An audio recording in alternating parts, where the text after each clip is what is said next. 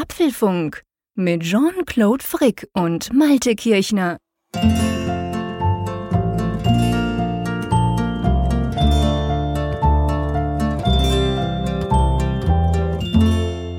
Hallo und herzlich willkommen zur Ausgabe 20 des Apfelfunks. Wir haben wieder einige spannende Themen und wir haben ganz viele Zuschriften. Wenn ich von wir spreche, dann meine ich Jean-Claude Frick in Bern. Hallo Jean-Claude. Hallo Malte, guten Abend. Ja, ich habe mir vorgenommen, nicht mehr guten Abend zu sagen, weil ihr, liebe Hörerinnen und Hörer, hört ja das wahrscheinlich nicht am Abend, aber wir nehmen das am Mittwochabend auf. Von dem her sage ich einfach, wie du das mal machst, Moin Malte. genau, das passt zu jeder Tageszeit. Ja, Jean-Claude, wir wollen heute mal mit einer Nachricht in eigener Sache anfangen, denn wir haben eine kleine neue Rubrik gestartet auf unserer Apfelfunk-Seite, die Apfelexperten. Das ist eine Community für Fragen rund um den Apfel. Wir haben dort verschiedene Rubriken, iPad, iPhone, Mac äh, und so weiter und so fort.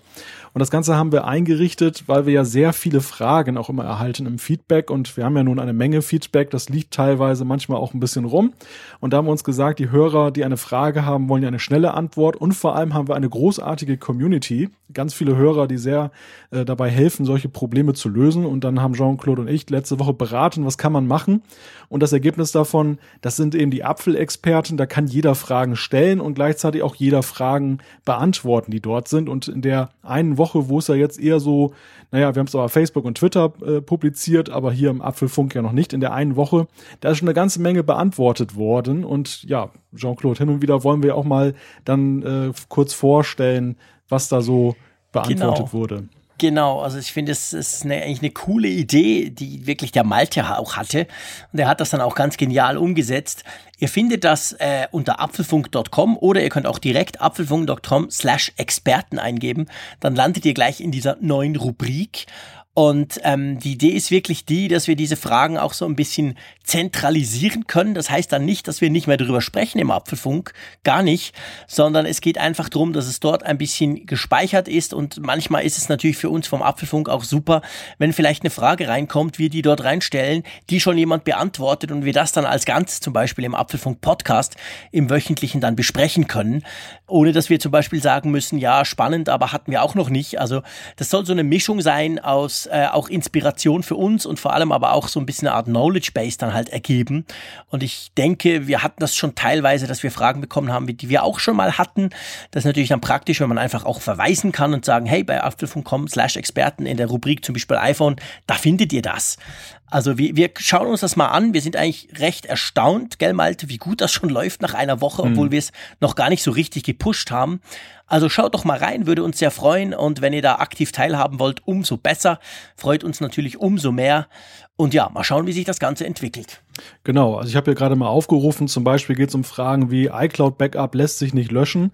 Ähm, da hatte ein Nutzer ein Problem, dass äh, er sein iCloud Backup, ein altes, nicht mehr wegbekam und da hat dann gleich der Michael, der übrigens Apple Genius ist, ähm, also der auch schon mehrfach uns geholfen hat bei Fragen von Hörern, gleich dann geantwortet, wie das geht. Sein Tipp auf der iCloud, iCloud.com Seite äh, einloggen und dort kann man dann alte Backups auch löschen. Also das ist dann zum Beispiel so eine Hilfe und an offenen Fragen haben wir zum Beispiel, da sucht jemand einen, einen äh, Print-Server, mit dem er AirPrint und Google Cloud Print gleichzeitig machen kann oder ähm, jemand fragt nach einer guten Food-Tracking-App. Also ganz interessante Fragen Fragen, äh, schaut einfach mal rein, da findet ihr einige Tipps für euch, aber andererseits, vielleicht könnt ihr auch mit eurem Know-how anderen weiterhelfen. Genau, genau, das ist ganz genau die Idee. Wir werden das Ganze ähm, monitoren, äh, uns ab und zu natürlich selber auch einbringen, klar, und aber vor allem auch so ein bisschen schauen, was sich daraus ergibt. Und ich bin überzeugt, es gibt eine saubere Sache. Eine saubere Sache wollen wir natürlich auch heute machen in der Apfelfunk-Ausgabe Nummer 20 schon. Ähm, wir haben auch ein paar aktuelle Themen, obwohl man ja so ein bisschen von Sommerloch sprechen kann, oder Malte? Ja, mittlerweile kann man da schon von sprechen. Es ist doch sehr ruhig geworden. Ähm, wir haben heute drei Themen, die wir uns vorgenommen haben. Das eine ist, was macht eigentlich der Mac? Da äh, hat sich ja in letzter Zeit eher wenig getan und ja, wir stellen uns mal die Frage, welchen Mac kann man jetzt eigentlich gegenwärtig bedenkenlos kaufen? Wo sollte man vielleicht noch ein bisschen warten, weil da vielleicht was Größeres kommt? Wir spekulieren mal ein bisschen und dann gibt's ganz aktuell ein Thema, Jean-Claude. Genau, die Apple Quartalszahlen, wie, wie gesagt, wir nehmen es Mittwochabend auf.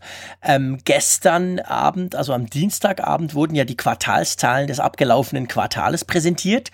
Da gibt es einiges, was man sich noch ein bisschen genauer anschauen kann. Das werden wir tun. Es gibt da, sage ich mal, Licht und Schatten. Das ist ganz spannend. Ja, und dann irgendwie verfolgt uns das Apple Auto doch ein bisschen wieder durch die Sommerpause. ja, genau. Vor allem mit einer Personalie, die auch ganz spannend ist. Bob Mansfield, der war für das Hardware-Design lange Zeit zuständig bei Apple, ist so eine, in so eine Art Ruhestand gegangen und jetzt soll er angeblich wieder zurück sein und soll es dann richten beim Apple Auto. Also darüber können wir auch mal sprechen, was das zu bedeuten hat. Genau, lass uns doch mal loslegen mit dem Mac. Wir beide sind ja fleißige ähm, Mac-Nutzer. Ähm, nicht nur wir sicher, da gibt's ja genug andere auch. Aber die Frage stellt sich so, man liest ja immer wieder, gibt die berühmten Rumors übers neue iPhone, iPhone 7, iPhone 8, was auch immer. Da kommt mehr oder weniger alles immer vor. Aber der Mac, im Moment zumindest, ist extrem ruhig. Wir hatten im Frühling, das war glaube ich im März, hatten wir mal einen Refresh des MacBooks welches ja erst vor eineinhalb Jahren vorgestellt wurde. Aber alles andere dümpelt eigentlich vor sich hin. Die meisten Macs sind mindestens ein, zwei und beim Apple, beim Mac Pro sind es, glaube ich, sogar dreieinhalb Jahre unangetastet. Da stellt sich so ein bisschen die Frage, was geht denn da? Wie schätzt du den aktuellen Zustand des Mac-Line-Ups ein, Malte? durchaus kritisch. Nein, äh, es gibt ja einige Kaufberatungsseiten im Netz, die da mit so einer Art Ampel anzeigen, ob jetzt ein guter Zeitpunkt ist, sich einen Computer zu kaufen oder ein bestimmtes Gerät. Und wenn man da mal schaut, ähm, was die Mac-Reihe angeht, dann ist es so, das einzige Produkt, wo die Ampel auf grün steht, ist das MacBook oder das MacBook One in Anführungszeichen, so wie es wird ja umgangssprachlich genannt, weil das einen sehr aktuellen Stand hat bei der Hardware. Alle anderen Geräte, alle in der Mac-Reihe ähm, vor allem natürlich das von dir gerade erwähnte Mac Pro, äh, die stehen auf Rot. Und ähm, woran liegt das? Das ist die spannende Frage. Es hat, glaube ich, vor allem damit zu tun, Apple wartet ja auch sehnsüchtig, so wie andere, auf die Skylake-Prozessoren. Ähm, da hat sich bislang nur sehr wenig getan und ähm, dadurch, dass Intel da so ein bisschen in Verzögerung gekommen ist, haben auch die Macs so ein bisschen darunter gelitten. Andererseits stellt sich aber auch die Frage, warum Apple nicht kleinere Schritte zwischendurch mal so macht. Also, dass sie jetzt gar nichts machen, ja, ist ein bisschen komisch und gleichzeitig sind ja auch die Verkaufszahlen nicht äh, so gut laufend momentan. Genau, also vielleicht rollen wir es von hinten auf, die Verkaufszahlen. Klar, äh, Problem ist natürlich im Moment ganz generell, das zeigt sich weltweit, dass, ähm, dass quasi der Desktop-PC, der klassische, und da zählt auch ein Notebook drunter, also der klassische PC-Markt, ist überall am Einbrechen. Das ist nicht nur bei Apple so, das war bei Apple sehr lange nicht so, hat aber inzwischen auch die Mac-Sparte getroffen.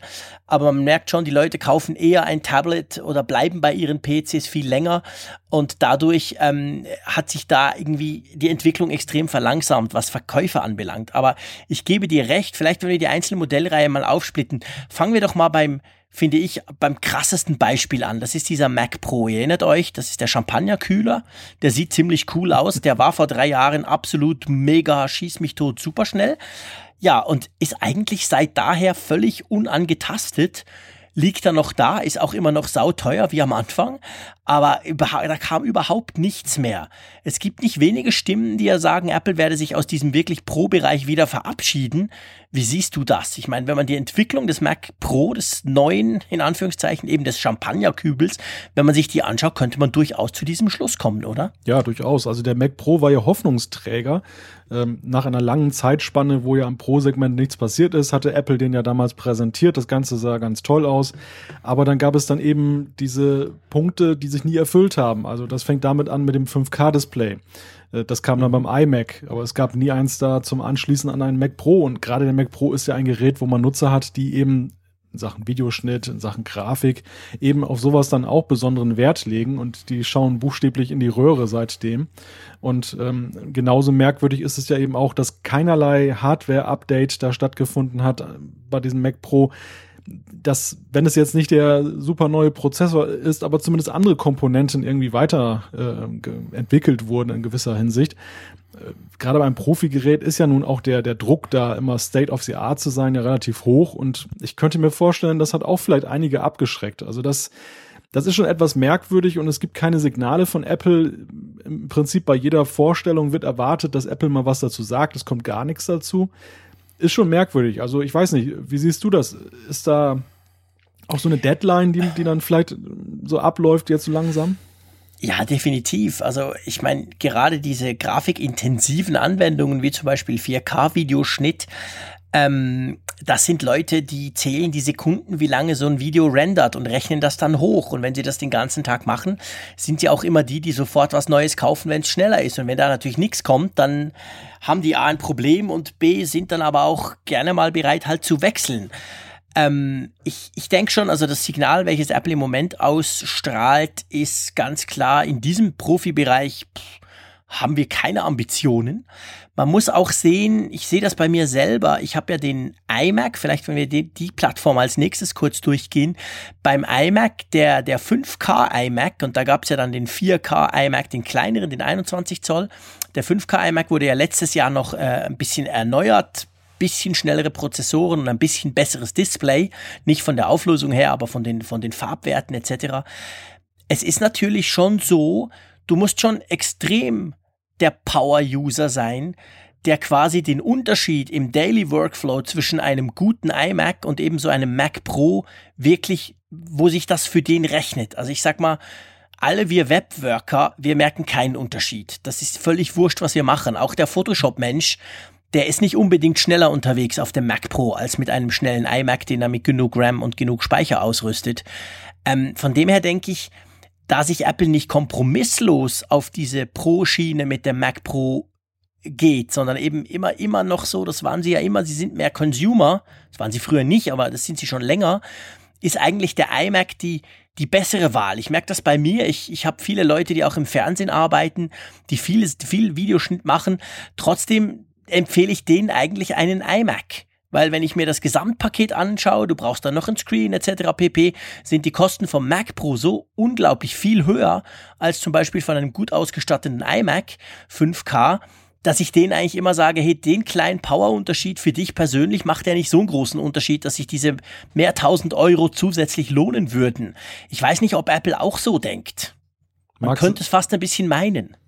Ja, mag sein. Also ähm, der, der iMac hat natürlich durch das 5K-Display sein Alleinstellungsmerkmal, das auch so diese Prozessorgeschichte so ein Stück weit wettmacht. Also wo ich echt ja. sage, der iMac, der ist eigentlich noch aus diesem ganzen Line-up würde ich den nicht mit der roten Ampel versehen, nee, sondern der, nee. der steht für sich, der, so. der ja. ist einfach äh, sehr der wurde attraktiv. Auch gepflegt. Genau, mhm. richtig, du sagst es, der wurde ja zwischenzeitlich auch noch gepflegt, das Display wurde ja auch noch mal verbessert genau, gegenüber dem ursprünglichen.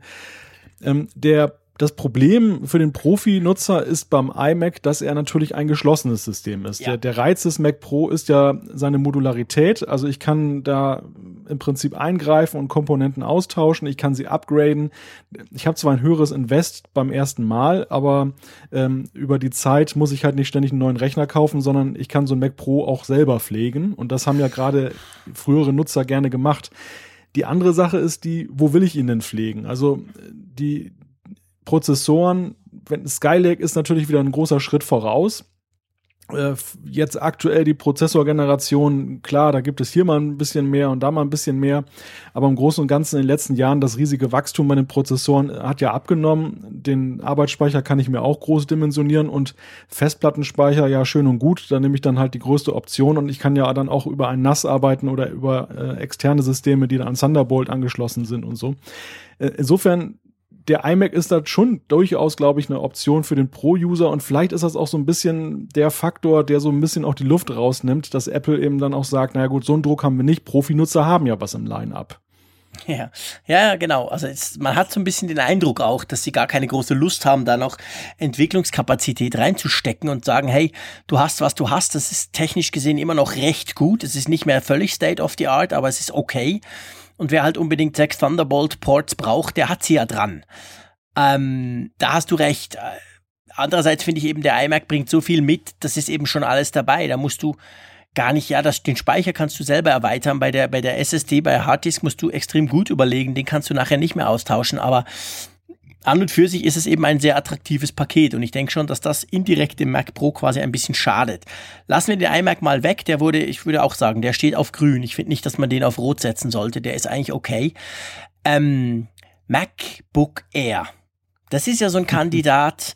Einerseits wird er extrem viel verkauft. Man sieht auch ständig MacBook Air. Ich, keinem, ich sehe kein Mac Notebook mehr als das MacBook Air, wenn ich so rumschaue, wenn ich unterwegs bin. Gleichzeitig wird es immer wieder totgesprochen. Spätestens als das MacBook letztes Jahr kam, hieß es, ja, okay, MacBook Air, es braucht jetzt nicht mehr. Es ist A immer noch da, aber es ist B ziemlich veraltet inzwischen. Mhm. Ja, das, das MacBook Air hat im Prinzip eine Entscheidung von Apple, wohin die Reise gehen soll. Und es hat so ein bisschen den Anschein, als wenn Apple das selber auch nicht so richtig weiß, zumindest noch nicht so nach außen kommuniziert hatte. Damals war es ja wirklich so, als das MacBook, also das ohne jeden Zusatz äh, vom Markt genommen wurde, das wurde ja als klarer Einschnitt gemacht. Das war weg und mhm. fertig war es. Und dann war das restliche Line-up da. Mittlerweile ist Apple ja ein bisschen so, dass sie ihre Produktlinien aufbohren, dass sie breiter aufgestellt sind. Das erleben wir beim iPad, beim iPhone gleichermaßen wie beim MacBook. Ja, und jetzt haben wir das MacBook Pro, wir haben das MacBook Air und wir haben das MacBook One. Und die Frage ist, gerade bei äh, dem One und dem Air, wer macht jetzt das Rennen? Beide sehen sich ja einer gewissen Kritik ausgesetzt. Ähm, das MacBook One ist vielen zu teuer und gleichzeitig ähm, ja, schätzen sie nicht diese fehlende Konnektivität, dass du diesen USB-C hast und du brauchst dann im Prinzip so einen Hub, wenn du weitere Geräte anschließen möchtest. Du hast nur einen Port. Äh, und das MacBook Air ist da ein bisschen besser aufgestellt, ist aber in vielen anderen Bereichen nicht weiterentwickelt worden. Ich glaube, du hast ja auch beim Display immer noch gar keinen Retina. Ja, das ist krass. Also das, das, das, MacBook Air fällt eigentlich in dem Bereich am meisten ab. Alles andere ja. kannst du sagen, ja, okay, Prozessor so super fast muss der nicht sein. Äh, Tastaturanschlüsse, alles, alles da, alles toll, aber der Screen, ich meine, das ist eigentlich im 2016 für Apple, welches ja eigentlich überall versucht, perfekte Bildschirme einzubauen, das auch fast überall schafft bei seinem Lineup. Das MacBook Air hat noch so, so, eine, so eine richtige, so eine Mittelalterauflösung. Ist ja die Hölle. Also das ist, es ist tatsächlich so. Also es ist zwar günstiger, klar, es ist deutlich günstiger als das MacBook, das kleine. Aber ähm, ja, also ganz ehrlich gesagt, ich würde ein MacBook Air niemals kaufen, einfach wegen dem Bildschirm. Weil mhm da schaust dir einmal ein Retina-Display an und denkst, oh, boah, und gehst nie mehr zurück. Also das, das ist das, der Hauptpunkt. Man hat ja auch immer vermutet, es kommt dann mal das MacBook Air mit Retina-Display. Stattdessen kam dann das MacBook, welches ja neben allem, was du erwähnt hast, ist es ja einfach ultra portabel. Selbst das MacBook Air erscheint einem schwer im Vergleich zum MacBook. Das MacBook ist, wenn man es rumträgt, viel mehr ein Tablet als ein Notebook. Wenn du es aber aufklappst, ist eigentlich ein Notebook. Also schon sehr, sehr ein spannendes Gerät. Leider recht teuer. Sonst hätte ich mir ehrlich gesagt schon lange eins gekauft. Klammer zu. Ähm, das MacBook Air, also ich persönlich, ich wage mal eine, einen Ausblick, ich persönlich rechne damit, dass das verschwindet. Ja, könnte passieren. Weil, wenn ich so das, wenn wir so MacBook, MacBook Air und MacBook Pro, wo wir jetzt dann gleich dazukommen, wenn ich mir die drei anschaue, dann muss ich ehrlich gesagt sagen, gibt es eigentlich fürs MacBook Air keine Berechtigung mehr, weil außer dass es das günstigste Gerät ist im Moment, wenn du ein Apple Notebook willst, okay, das ist. Aber sonst, äh, wenn du wenn du wirklich portabel super super leicht willst, dann nimmst du das MacBook. Wenn du etwas mehr Power Retina Display und vor allem viele Anschlüsse brauchst, dann nimmst du zum Beispiel das 13er MacBook Pro. Äh, ich weiß nicht, warum du ein MacBook Air kaufen solltest. Ist es nur der Preis? Es ist, glaube ich, so ein bisschen dieser iPad 2-Effekt, dass du ein, ein mhm. Apple-Gerät zum günstigeren Preis bekommen ja, kannst. Genau. Was natürlich dafür spricht, dass das eher verschwindet ist, aber vielleicht ist das auch ein bisschen viel hineininterpretiert, dass natürlich gleichzeitig auch in der iPad-Linie der Begriff eher so langsam aussterben wird, mhm. weil jetzt mhm. das Pro das abgelöst hat. Insofern wäre es ja konsequent, wenn man die ganzen Airs irgendwann alle abschneidet, dann ist es halt vorbei. Kann sein, ja. Also ich bin mir nicht so ganz sicher. Ist das jetzt wirklich das Low-Price-Modell, das man jetzt noch am Markt lässt, weil man weiß, dass die Leute halt nicht das Geld alle dafür zücken für das, das neue tolle Modell? Ich sehe es nämlich genauso wie du. Ich, ich mag dieses MacBook, äh, dieses schöne dünne auch sehr gerne. Ich brauche auch nicht diese tausend Anschlüsse. Also mir ja. ist das durchaus recht, aber was mich davon abhält, es zu kaufen, ist in der Tat der Preis. Ja, genau. Und ähm, ja. Weißt du, weißt du, was ich gemacht hätte für als Apple? Hallo Cappuccino, hört mal gut zu. Ich hätte das folgendermaßen gemacht. Ich hätte das MacBook äh, dieses Jahr, jetzt im Frühling, als das neue MacBook, das, das, das aktualisierte MacBook rauskam, ich hätte das MacBook Air gestrichen und das letztjährige MacBook einfach günstiger noch weiterlaufen lassen. Weil es ist schon so, gerade für Studenten, du, Apple braucht, möchte und muss in meinen Augen auch irgendetwas haben, was unter 1000 Euro liegt, deutlich unter 1000 Euro, ein, ein, ein Einsteiger-Notebook, um es mal so zu sagen. Im Moment ist das das MacBook Air, aber es ist technisch sowas von veraltet, dass man es eigentlich niemandem guten Gewissens empfehlen kann. Ich hätte wirklich ein MacBook genommen, das noch vergünstigt, zum Beispiel das letztjährige, welches deutlich halt ein bisschen weniger Power hat als das diesjährige. Und dann hättest du die so gehabt. Ich meine, bei, bei, beim iPad hat Apple das auch schon gemacht. Da gab es dann das iPad 2014 und das iPad 2015. Okay, ist ein bisschen schwierig vom Namen, aber preislich waren die schön auseinander. Weil ich finde, dass das MacBook Air steht eigentlich Apple nicht gut zu Gesicht, weil es einfach technisch wirklich an, an, an allen Ecken und Enden veraltet ist. Ja, also diesem Vorschlag kann ich mich durchaus anschließen. Ich, ich denke auch, dass Apple da irgendwas machen muss. Ähm, ja. Ähm, natürlich, klar, im ersten Moment hast du immer das Aufbegehren vieler, die dann halt sagen, wie klar. können die das machen und jetzt ist alles wieder teurer geworden. Äh, Im Endeffekt haben all diese Schritte aber zu einer Übersichtlichkeit geführt und genau. ich finde, sie haben die Produktlinien auch ein Stück weit vorangetrieben und das ist eben so, so ein Punkt. Wenn du diese alten Hüte da noch im, im, am Markt hast, das wäre genauso, als wenn noch iPhones verkauft werden würden, die noch diesen 30-Pin-Konnektor haben. Ja, genau. Man muss da einfach irgendwo mal einen Cut machen. Und ja, ähm, ja diese Fähigkeit. Und Apple macht ja das sonst. Es ist ja. ja nicht so, dass Apple damit Probleme hätte. Überhaupt nicht. Also ich meine, wir sprechen jetzt schon länger vom Klinkenanschluss, der vielleicht rausfliegt. Wir haben schon von anderen Dingen gesprochen. Also Apple ist da relativ tough, wenn es darum geht, sowas zu machen. Von dem her, äh, ich, ich denke auch ehrlich gesagt, dass im Herbst Klar, jetzt, jetzt hart alles aufs iPhone. Danach dürften dann vielleicht mal noch iPads kommen, aber es ist ja meistens so, dass dann im Oktober oder so äh, passiert im Mac-Line-Up was. Und ich könnte mir gut vorstellen, dass dieser Zeitpunkt dann der Zeitpunkt ist, wo, wo zum Beispiel die Pro-Reihe nochmal refreshed wird, die Air-Reihe rausfliegt und die MacBook-Reihe vielleicht noch so ein bisschen durch ein günstigeres Einstiegsmodell unten quasi abgerundet wird. Und dann würde das Line-Up nämlich wieder stimmen, weil die MacBook Pros, wenn wir die vielleicht mal noch angucken, die finde ich sind eigentlich gut aufgestellt. Mhm, genau, also die MacBook Pros, die, die sind eigentlich immer so ein bisschen mit der Zeit gegangen. Da gab es auch mal so kleine Upgrades, dass dann, ähm, ja, dann die Komponenten dann an die aktuellen Gegebenheiten angepasst wurden. Ich glaube ja, also oft, du hast ja vorhin beschrieben, der PC-Markt insgesamt hat zu kämpfen. Das, das liegt ja eben daran, weil immer noch viele Nutzer, die ja so, so ein Gerät, so ein, so ein Desktop da im Wohnzimmer stehen hatten, aber gar keine richtige Verwendung dafür hatten, halt auf mobile Geräte umschwenken. Die sagen halt, mir reicht ein Tablet oder ein, ein Smartphone. Ich glaube aber, es hat eben auch ein bisschen damit zu tun, dass da bei Apple in letzter Zeit nicht so viel passiert ist, dass beim Mac so eine gewisse Zurückhaltung da ist. Ich persönlich würde jetzt zum Beispiel auch in bestimmten Reihen keinen Mac kaufen und erstmal abwarten. Mhm. Und mhm. ja, und das dauert, das Warten dauert ja jetzt schon einige Zeit und, und dann schlägt sich das natürlich irgendwann auch in den Geschäftszahlen nieder. Genau, genau, völlig klar. Ich denke, das ist eine perfekte Überleitung. Das haben wir nämlich gestern wieder gesehen. Die Geschäftszahlen von Apple kamen raus. Es ist ja so, man weiß schon länger, Apple hat das selber gesagt, nachdem er das letzte Geschäftsquartal ähm, das erste war, wo Apple seit langer, langer Zeit mal einen Rückgang verbuchen musste gegenüber dem Vorjahresquartal, hat ja Apple dann unmittelbar nach den letztjährigen Geschäftszahlen, nach der Vorstellung gesagt, dass dieses, dieses, dieses Geschäftsjahr jetzt, die letzten drei Monate, auch nicht besser würde. Die, die Börse war, war darauf eingestellt. Es, es kam dann eigentlich ein bisschen besser, als sie befürchtet hatten. Trotzdem zeigen die allermeisten Zahlen eigentlich nach unten. Beim iPhone, bei den Macs, äh, beim iPad. Aber es gibt auch so ein paar Dinge, denke ich, die wir speziell angucken möchten. Man könnte fast so ein bisschen sagen, das iPad ist erstaunlicherweise wieder so ein bisschen ein Lichtblick geworden. Ja, und das ist eine Nachricht, die mich persönlich sehr freut, weil ich habe wirklich mitgelitten, dass in den letzten Jahren und Quartalen gerade das iPad nun so wirklich auf dem Rückmarsch war, was die Absatzzahlen anging. Es gab ja auch mal die Diskussion, ähm, jetzt nicht von Apple, aber von außen herangetragen, man möge doch mal drüber nachdenken, ob über ein Tablet überhaupt noch zeitgemäß ist. Und für mich mhm. persönlich ist es absolut zeitgemäß. Also ich mochte Klar. diese Diskussion überhaupt nicht. Die und es, es erfreut mich dann natürlich umso mehr, wenn, wenn Apple jetzt gerade so, so liest man ja mit dem 9,7 Zoll Modell, dem iPad Pro, da jetzt wieder Boden gut macht und die Verkäufe ansteigen. Das bestätigt mich auch so ein bisschen darin, was ich eigentlich vermutet habe oder was wir beide ja auch dann in den vergangenen Sendungen vermutet haben, dass äh, viele Käufer halt auch noch abgewartet haben, was da kommt und dass viele ähm, auch ein Tablet in größeren Intervallen updaten als jetzt ein, ein iPhone. Also nicht, wirklich nicht jetzt jährlich oder alle zwei Jahre das neueste Modell, sondern auch durchaus mal drei Jahre warten, bis sie dann zuschlagen. Genau.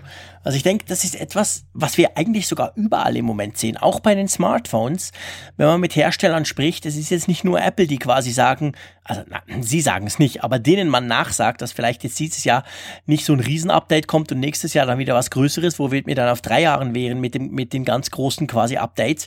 Das ist überall im Moment so und bei den bei den Tablets war es schon immer so. Eigentlich von Anfang an war es so, wenn du nicht irgendwas ganz, ganz wirklich, ich sag's mal, groundbreaking, also was wirklich ganz heftiges Neues eingebaut hast, wie das zum Beispiel mit dem Retina-Display war, welches natürlich aus dem iPad gleich ein viel, viel spannenderes Gerät gemacht hatte, ähm, dann, ich meine, ich, meine Frau, die hatte ein iPad 2 und das ist erst letztendlich, weil der Akku irgendwie ein Problem hatte, haben wir das ausgetauscht. Aber das hält problemlos ein paar Jahre lang, weil was machst du da drauf? Du guckst, du guckst dir halt, das ist so ein klassisches Consumer-Gerät, mal abgesehen von den Pros, die ja ein bisschen dafür gedacht sind, auch zu produzieren. Und das, das, das hält halt lange. Und ich glaube, Apple hat zwar jetzt immer noch weniger verkauft wieder, aber dieses Mal haben sie deutlich mehr verdient mit den iPads und ich, ich denke, das ist klar, das liegt an den iPad Pro Modellen. Die sind ja nicht nur teurer, aber die verkaufen sich offensichtlich auch viel besser, oder? Ja, es hat zumindest den Anschein und ähm, das ist ja dann auch eine gute Nachricht, dass man aus weniger mehr macht sozusagen. Ja, genau, ganz genau. Das ist natürlich dann in dem Fall. Umgekehrt ist es beim iPhone, da macht man aus mehr weniger weil ähm, das iPhone SE verkauft sich zwar, auch wenn Apple jetzt keine spezifischen, sie schlüsseln das ja nie auf, verkauft sich, was man munkelt, sehr gut, hat aber, was die Einnahmen anbetrifft, einen negativen Effekt, oder? Ja, es kannibalisiert die restlichen iPhone-Verkäufe. Das hat Tim Cook auch auf Nachfrage eingeräumt. Er hat gesagt, äh, sinngemäß, das sei nun mal so, dass eben auch dann Produkte sich gegenseitig kannibalisieren. Und ähm, das ist ein interessanter Effekt. Also Apple hatte ja vor allem die Zielgruppe derer im, im Visier, die, ähm, ja, ich möchte fast sagen, abhandengekommen sind, weil sie nach dem äh, Upgrade oder nach der Änderung auf größere iPhone-Modelle dann eben das nicht mitgegangen sind, sondern die wollten ein weiteres 4-Zoll-Gerät. Dem scheint jetzt nicht unbedingt so zu sein. Also es ist wohl auch so, dass dann auch eben Nutzer von den größeren Geräten dann wieder zurückgehen aus 4 Zoll und ähm, ja, ich, ich höre das auch so aus meinem Umfeld. Ich habe eine Kollegin, die überlegt auch aktuell, ob sie sich das SE dann lieber kauft als jetzt das mhm. nächste iPhone. Mhm. Das äh, ist witzig, aber auf der anderen Seite ist es eben so, es bleibt ja am Hause und davon äh, hat Apple, denke ich, auch schon etwas. Denn es ist ja in der Tat so, du hast es äh, mal gesagt, hardware-technisch sind ja andere Hersteller durchaus dann auch schon fast wagemutiger. Apple ist da ja jetzt nicht unbedingt der Hersteller, der jetzt mit äh, gigantischer Hardware jetzt dann sich da exponiert, sondern es ist ja meistens die, das Zusammenspiel von Software und Hardware, was dann eine mhm. große Rolle spielt. Und ähm, in, in puncto Hardware ist es ja nach wie vor ein Alleinstellungsmerkmal, dass sie eben ein wirklich so leistungsfähiges Gerät in der Größe eben auch anbieten. Ja, ja, klar, das ist definitiv so. Und ich meine eigentlich das iPhone SE unter dem Aspekt, wenn du nicht möchtest, dass potenzielle iPhone 6, 6S, 6S Plus Käufer das SE überhaupt in Betracht ziehen, da hättest du es nicht so gut machen dürfen. Das iPhone SE, wir haben das beide schon festgestellt, als wir drüber gesprochen haben, ist ein ganz hervorragendes iPhone. Mir ist es viel zu klein, gebe ich gerne zu. Ich bin der Phablet-Typ. Für mich fällt es völlig raus, aber technisch gesehen, Prozessor, ähm, vor allem Kamera, äh, Akkulaufzeit etc. pp. Das ist alles super. Das ist alles absolut State of the Art. Genau das, was Apple im Moment liefern kann. Außer dieser kleine Screen. Und wen das A nicht stört oder wer das B vielleicht sogar möchte, der kauft dann eben das SE und das SE ist ja auch deutlich günstiger als die anderen iPhones.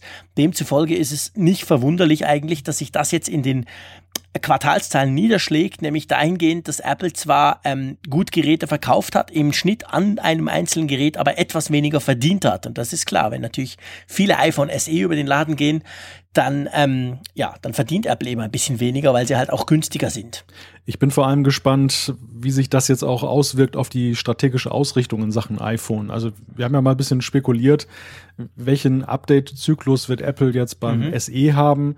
Äh, klar, der ist jetzt aktuell schon festgelegt, aber es könnte ja durchaus auf die Zukunft Auswirkungen haben, wenn das SE sich jetzt als wirklich Bestseller dauerhaft erweist. Sie stehen vor der Frage, wollen Sie die Leute jetzt auf die größeren Modelle lenken oder ja, gestehen Sie das ein, dass dann eben das SE auch einen großen Markt hat und ähm, dass das vielleicht dann in Zukunft häufiger eben dann auch dann up-to-date mit dem großen Modell ist? Gut möglich. Also ich denke, auch Apple wäre gut beraten, eine zweigleisige Strategie zu fahren, wie das ja viele andere Hersteller auch machen. äh, man darf, ich denke, man darf auch nicht allzu viel hineininterpretieren jetzt in diese, in diese Zahlen, weil es gibt auf der anderen Seite ähm, gerade aktuelle Zahlen über die ähm, iPhone, äh, Quatsch, über die überhaupt Smartphone-Größen in Europa. Und da wurde festgestellt, dass ungefähr zwei Drittel der, der, der Benutzer, das gilt aber auch für Android, einfach generell Smartphones, haben ein Gerät 5,5 Zoll oder sogar größer. Also es ist schon so, dass die großen Geräte eigentlich super gut ziehen. Das hat man damals beim iPhone 6 ja gesehen. Das 6 und das 6 Plus haben sich ja unglaublich gut verkauft, das S dann ein bisschen weniger. Ähm, also die Größe an und für sich, denke ich, ist nicht das Problem, aber du hast recht. Also ich glaube, Apple wird das SE nicht grundsätzlich ignorieren können im Sinn von, ja, ja gut, das ist jetzt halt für die Party noch so ein kleines Wollen. Also du hast recht, es wird spannend zu sehen, wie das dann nächstes Jahr abgedatet wird, wie das aktualisiert wird. Aber ähm, ja, also gut, ich habe schon gesagt. Für mich wäre es definitiv zu klein. Das ist viel zu viel Mäusekino. Ich mag es gern groß. Aber apropos groß, es gibt einen Zuwachs, der hat mich eigentlich recht erstaunt, nämlich in der, in der Rubrik Services. Da ist Apple ziemlich gut gewachsen. Ja, da machen sie wirklich Boden gut und das zeigt eben auch, dass auch dieses Geschäft nicht zu vernachlässigen ist. Das haben sie ja äh, sukzessive immer weiter aufgebaut und erweitert und ja, das äh, ist schon spannend, dass das jetzt so ein solches Wachstum erlebt.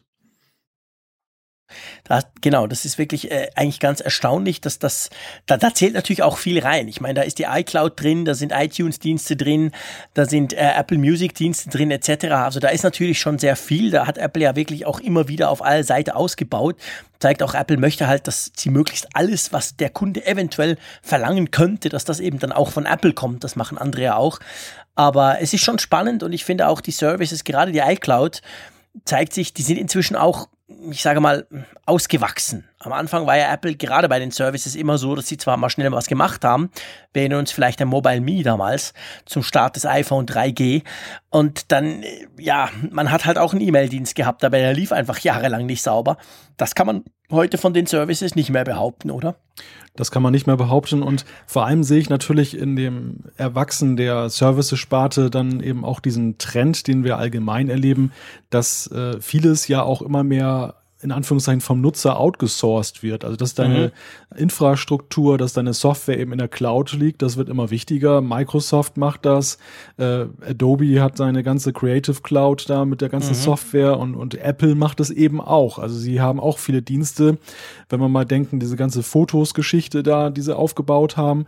Genau. Das, das läuft, erstmal läuft das mittlerweile alles ziemlich gut. Es ist natürlich eben auch so, dass die Nutzer heute auch die Breitbandanschlüsse zumeist haben, mit denen sie das Auch vernünftig nutzen können. Ich habe das im Urlaub gemerkt, als dann ich da mit meiner 1 Megabit WLAN-Geschichte, die mhm. ja erst ab der zweiten Wochenhälfte lief, dann da gearbeitet habe. Äh, bis zum Urlaubsende waren meine ganzen Bilder und Videos, die ich dort gemacht habe, noch nicht mit der äh, iCloud synchronisiert. Der war noch mhm. irgendwo mittendrin und als ich zu Hause war und meine 200 Mbit wieder hatte, mhm. ja gut, da war es eine Sache von 10 Minuten. Also das ist schon so, so ein Faktor, ähm, da, da sehen wir halt eine allgemeine Entwicklung der Infrastruktur und wir sehen eben die Inhalteanbieter beziehungsweise die, die ähm, ja, ich möchte schon fast sagen, Provider von Services, die eben ähm, da auch diesen Trend dann einläuten, dass das spielt eine immer größere Rolle und ist natürlich dann auch eine schöne, eine schöne Erwerbsquelle, weil man ja nicht im Gegensatz zum Gerät einmal irgendetwas verkauft, sondern ja dauerhaft, Stichwort Abo, dann eben die Kunden an sich binden kann. Genau, genau. Ich meine, das ist letztendlich ja das, was alle wollen. Also Apple hat natürlich verdient sein Geld mit Hardware, das war immer schon so.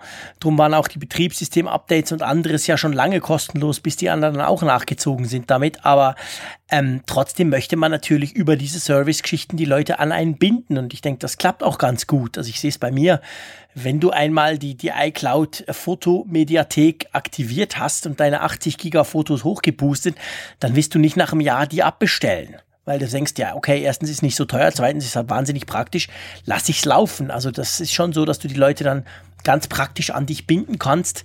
Und ich denke, die Strategie, die wird Apple wahrscheinlich noch weiter verfolgen. Ob Apple ein Auto baut, müsste man auch mal noch weiter verfolgen. Was denkst du? Kommt da was? Das Auto, das rückt ja immer wieder in Einmal mehr, Visier. um diese Frage einmal mehr zu stellen. Ja, kommt da ein Auto? Also es, ich glaube, es kommt definitiv irgendetwas, was in den Bereich Auto geht. Ähm, mhm. Nach wie vor bin ich nicht davon überzeugt, dass irgendwie ein kugelrundes iCar irgendwann da die Straßen lang rollt. Nein, ähm, denke ich auch nicht. Aber es, es scheint auf jeden Fall etwas da im Schwange zu sein und möglicherweise, das zeigt jetzt die aktuelle Personalie, die diskutiert wird, ähm, auch etwas in Sachen Hardware. Es geht also nicht nur um eine Softwareplattform.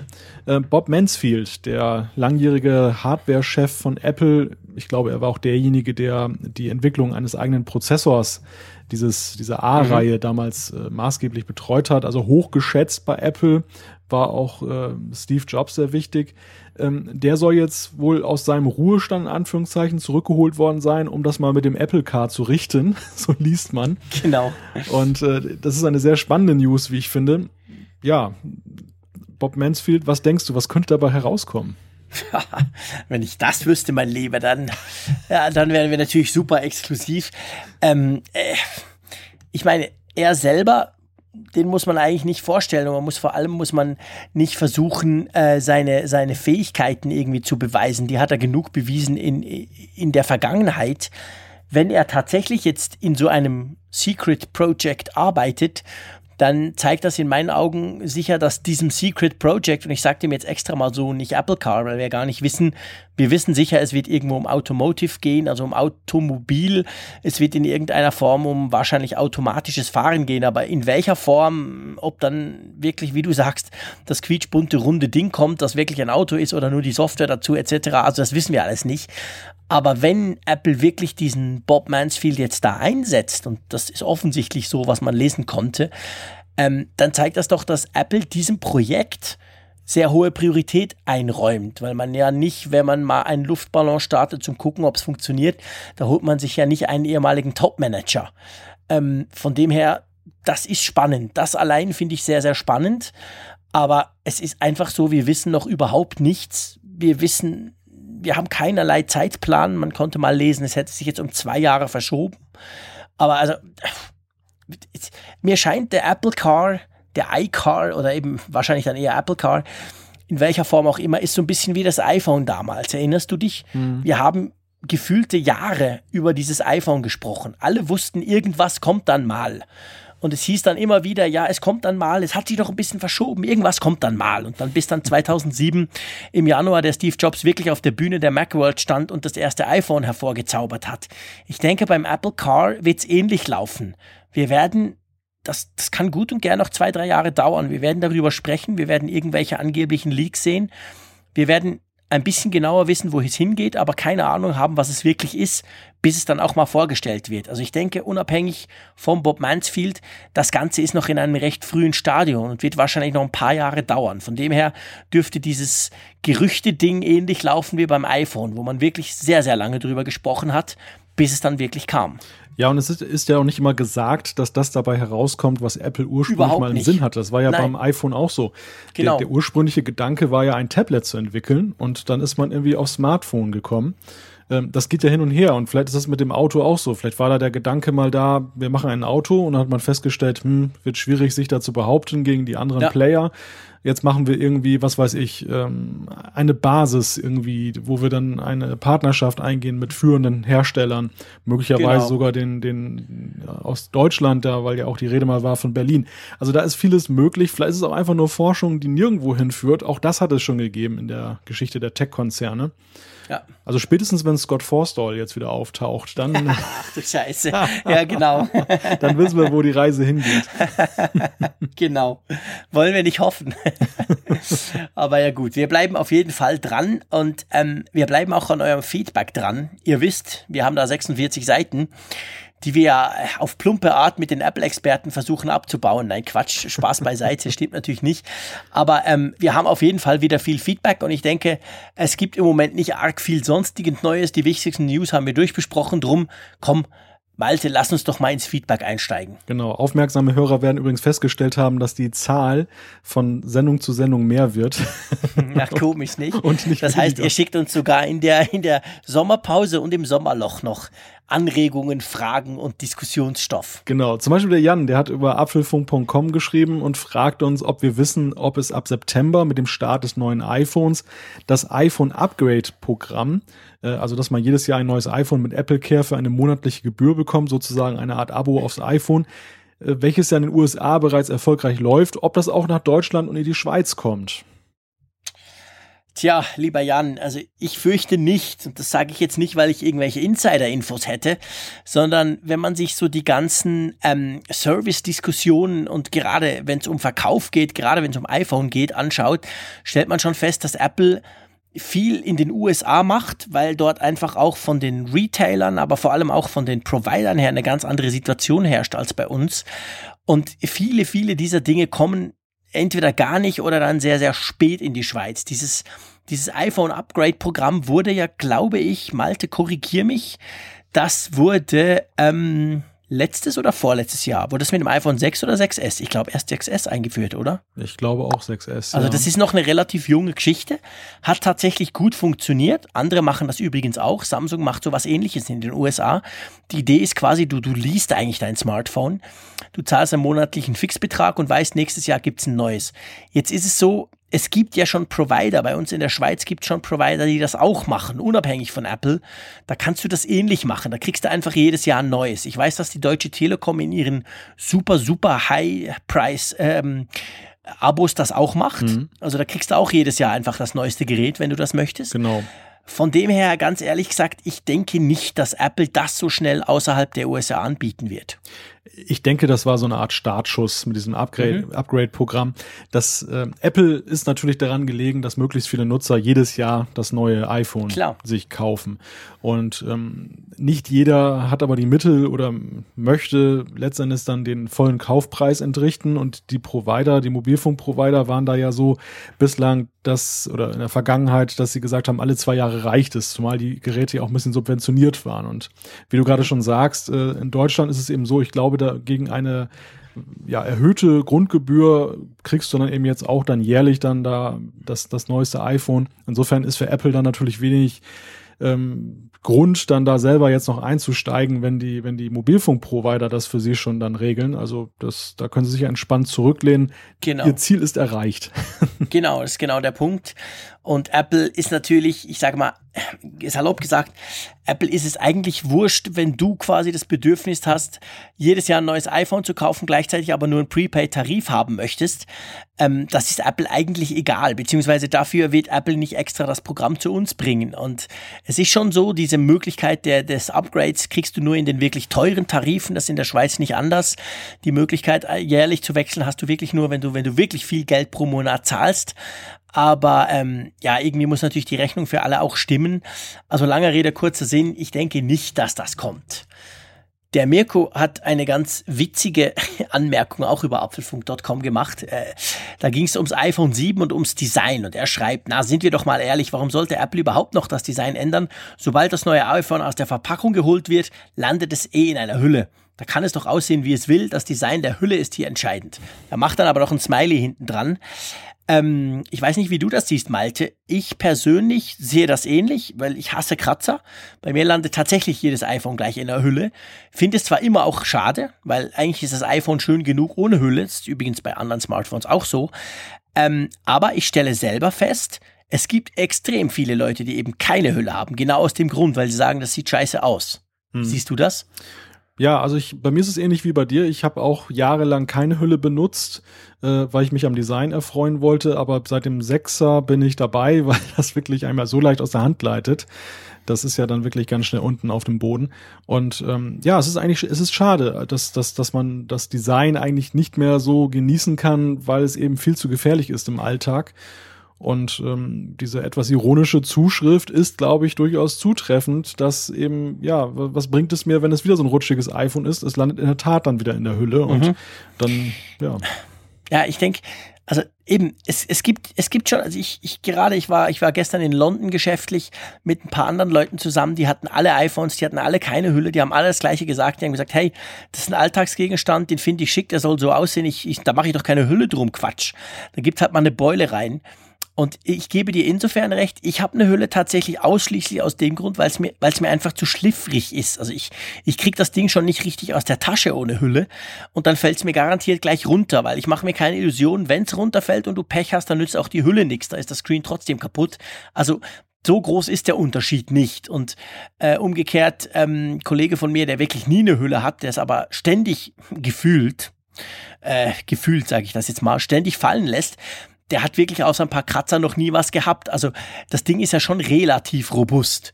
Aber ich finde, es ist einfach zu wenig, es ist zu wenig, es liegt zu wenig gut in der Hand. Man hat zu wenig festen Griff drumrum. Also von dem her, natürlich ist das Design wichtig. Das Design verkauft sich, dass du siehst nie ein iPhone in der Hülle in der Werbung. Du siehst natürlich immer nur the original one, so wie es eben ist, so schön und schick wie es ist. Ähm, von dem her denke ich, wird Apple da schon versuchen, das Design nach wie vor aktuell zu halten. Aber ich gebe dir recht, viele Leute, die meisten, da mache ich ein großes Fragezeichen drum. Ich persönlich denke eher nicht die meisten, wahrscheinlich sogar eher eine Minderheit, aber das müsste man mal vielleicht tatsächlich erheben. Viele tun eine Hülle drum und dann spielt in der Tat das Design nur noch eine untergeordnete Rolle. Hm. Ja, du, ich meine, wir haben ja mal drüber gesprochen, dass das iPhone ist ein Stück weit ein, ein Lifestyle-Gegenstand. Äh, man schmückt sich damit, es ist ein Accessoire. Und du siehst natürlich die neueste Farbe nicht, wenn sie gleich wieder verdeckt ist von irgendeiner Standardhülle. Oder äh, du kannst das neue Gerät nur davon unterscheiden, dass es halt größer ist. Und das ist natürlich, genau. das ist natürlich schon ein Faktor. Ja. Äh, insofern ist, glaube ich, die Überlegung, wie man wegkommt, dass, die, dass, dass eine Mehrzahl der Leute Hüllen benutzt, ist nicht ganz verkehrt. Auf der anderen Seite ist es eben so, ich glaube, selbst wenn es griffiger wäre, wirst du immer noch viele haben, die es eben bewahren, weil.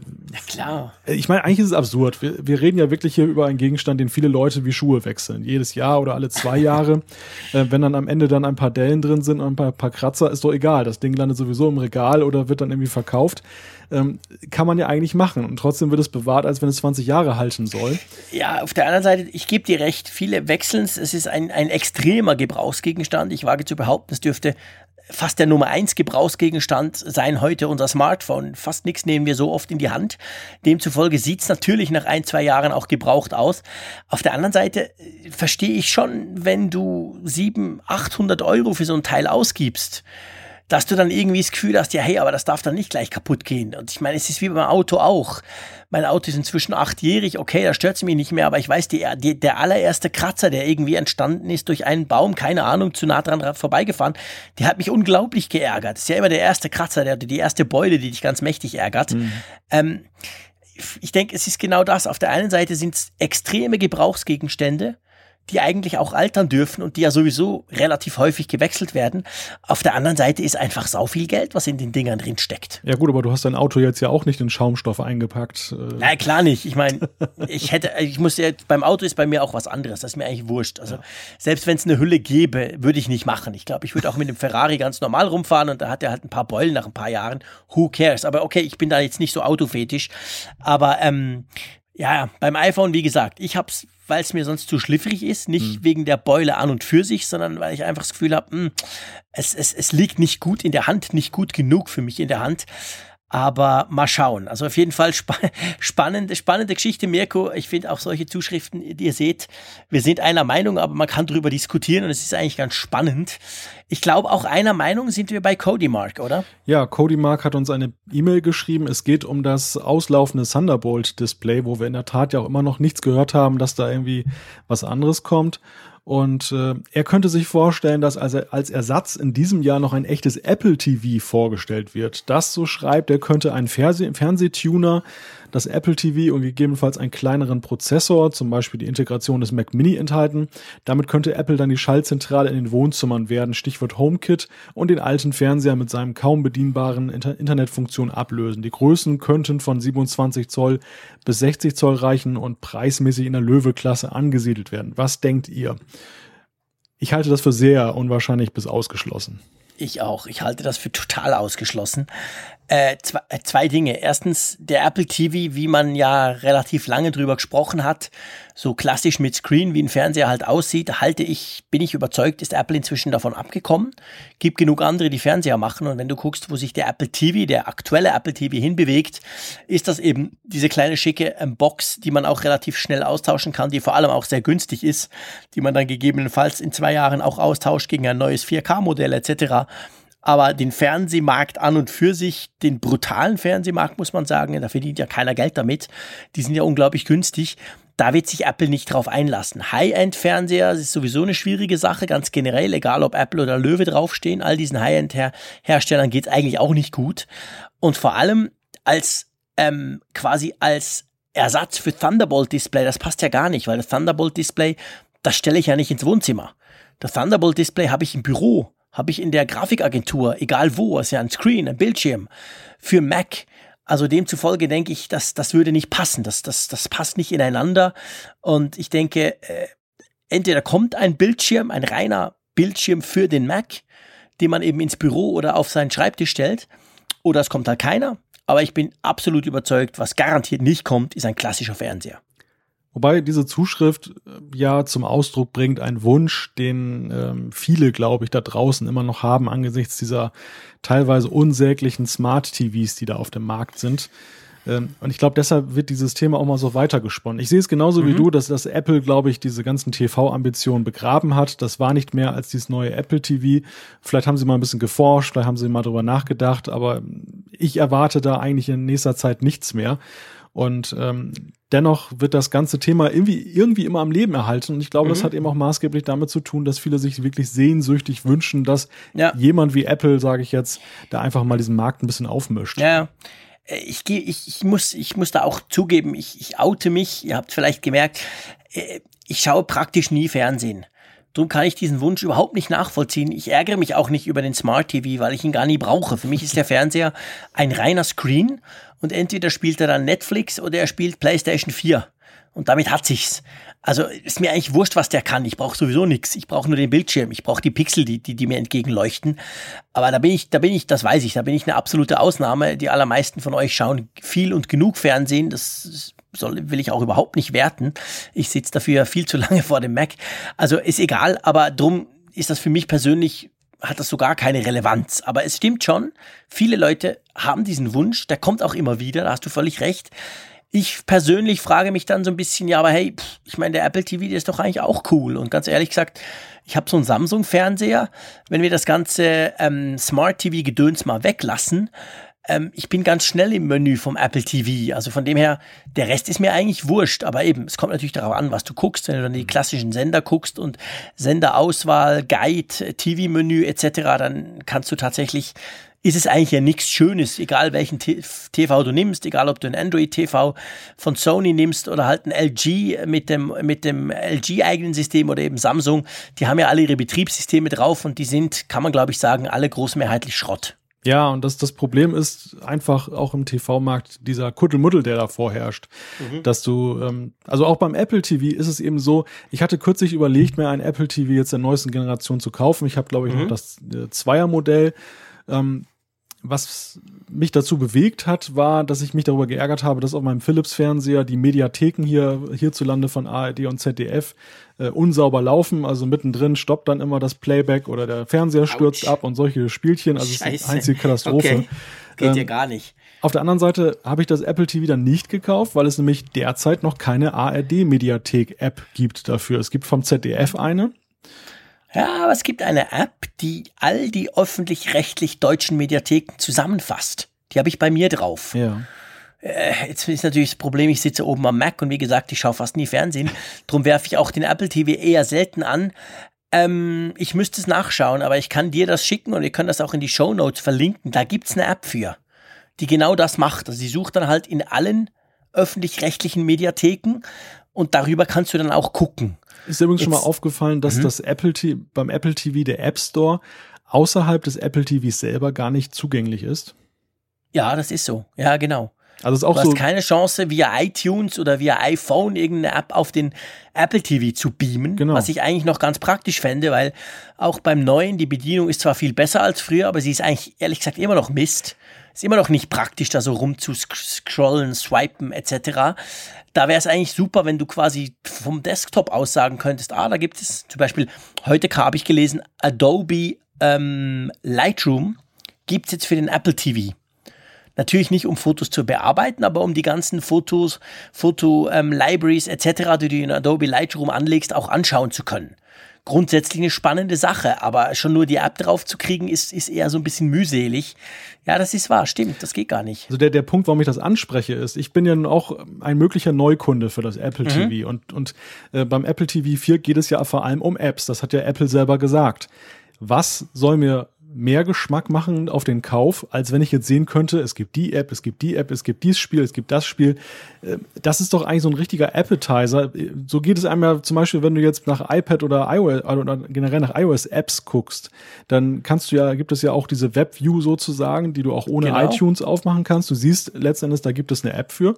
Beim Apple TV gibt's das nicht. Du weißt gar nicht, was da momentan los ist im App mhm. Store, mhm. wenn du das Gerät nicht mhm. besitzt. Und ja, Stimmt. ich glaube, das war am Anfang so ein Schritt, um da jetzt sich nicht da in die Karten gucken zu lassen, dass da momentan noch nicht so viele Apps sind, aber angeblich soll es ja mittlerweile viele geben. Ich mhm. verstehe das ehrlich gesagt nicht, dass man da nicht irgendwie so eine Plattform hat, dass man auch reingucken kann. Ja. Jetzt ist es ja so, dass du mit, mit iOS 10 und dem neuen tvOS etc da gibt's ja eine neue, eine komplett überarbeitete, ganz neue Remote-App. Wir haben ja diese Remote-App schon, das gibt ja die Remote-App schon länger, die du vom iPhone für die Bedienung des Apple TVs brauchen kannst. Da gab's jetzt ganz was Neues. Ehrlich gesagt, die Installation ist noch so ein bisschen tricky. Ihr habt's irgendwie noch nicht, entweder noch nicht geschafft, aber mir auch noch nicht genug Zeit genommen. Nun kann ich nichts drüber sagen, aber vielleicht kommt, kommen da solche Features rein. Würde irgendwie Sinn machen, oder? Das würde Sinn machen, ich denke auch. Ja. Ich habe sie noch nicht ausprobiert, darum kann ich das noch nicht sagen. Übrigens ganz witzig, wir können ja mal so einen ab, ab, absolut aktuellen Bezug mal noch reinbringen in den Apfelfunk. Es ist jetzt 22.42 Uhr, wir nehmen das am Mittwoch, dem ähm, 27. Juli auf und gerade auf Twitter gelesen, jetzt könnt ihr sagen, hey, der twittert, während er den Apfelfunk aufnimmt, mache ich selten, aber es ist gerade was hochgepoppt, nämlich heute Morgen, also morgen in amerikanischer Zeit, sprich soeben, hat der Tim Cook verkündet, dass äh, gesamthaft gesehen eine Milliarde iPhones verkauft wurden. Spannend, oder? Nicht schlecht. One Billion iPhones. Er hat das heute seinen Employees, hat einen Brief, einen Brief also eine E-Mail geschrieben und sie haben so ein kleines In-Hall-Event ähm, gemacht, einfach für die Angestellten. Und da hat er das gesagt, dass sie bisher eine Milliarde iPhones verkauft haben. Ist schon auch eine coole Zahl. Das ist eine sehr beachtliche Zahl. Sind ja noch nicht ganz zehn Jahre. Ha, cool. Naja, gut. Das nur mal so als quasi aktueller kleiner, ähm, kleiner Einsprengsel. Lass uns mal zum Tobi gehen. Der hat uns eine E-Mail geschrieben. Ja, Tobi hat uns auch etwas geschrieben zum Thema ähm, Smart Cover oder nicht, nicht Smart Cover, zum Thema Cover für das iPhone. Und zwar ähm, hat er gehört, dass wir gerne unsere Cover wechseln und ähm, er fände halt ein komplett schwarzes iPhone 7 toll und er hätte einen Vorschlag. Es gibt da nämlich eine äh, aus Kohlefaser, eine entsprechende Hülle, tolle Haptik, super fürs Auge und wiegt nichts, leider etwas teuer. Und das hat ihn davon abgehalten, die bislang zu kaufen. Wir werden das mal verlinken, also eine ganz witzige Hülle. Was mich aber zu der Frage für Jean-Claude, was hast du eigentlich für eine Hülle im Einsatz?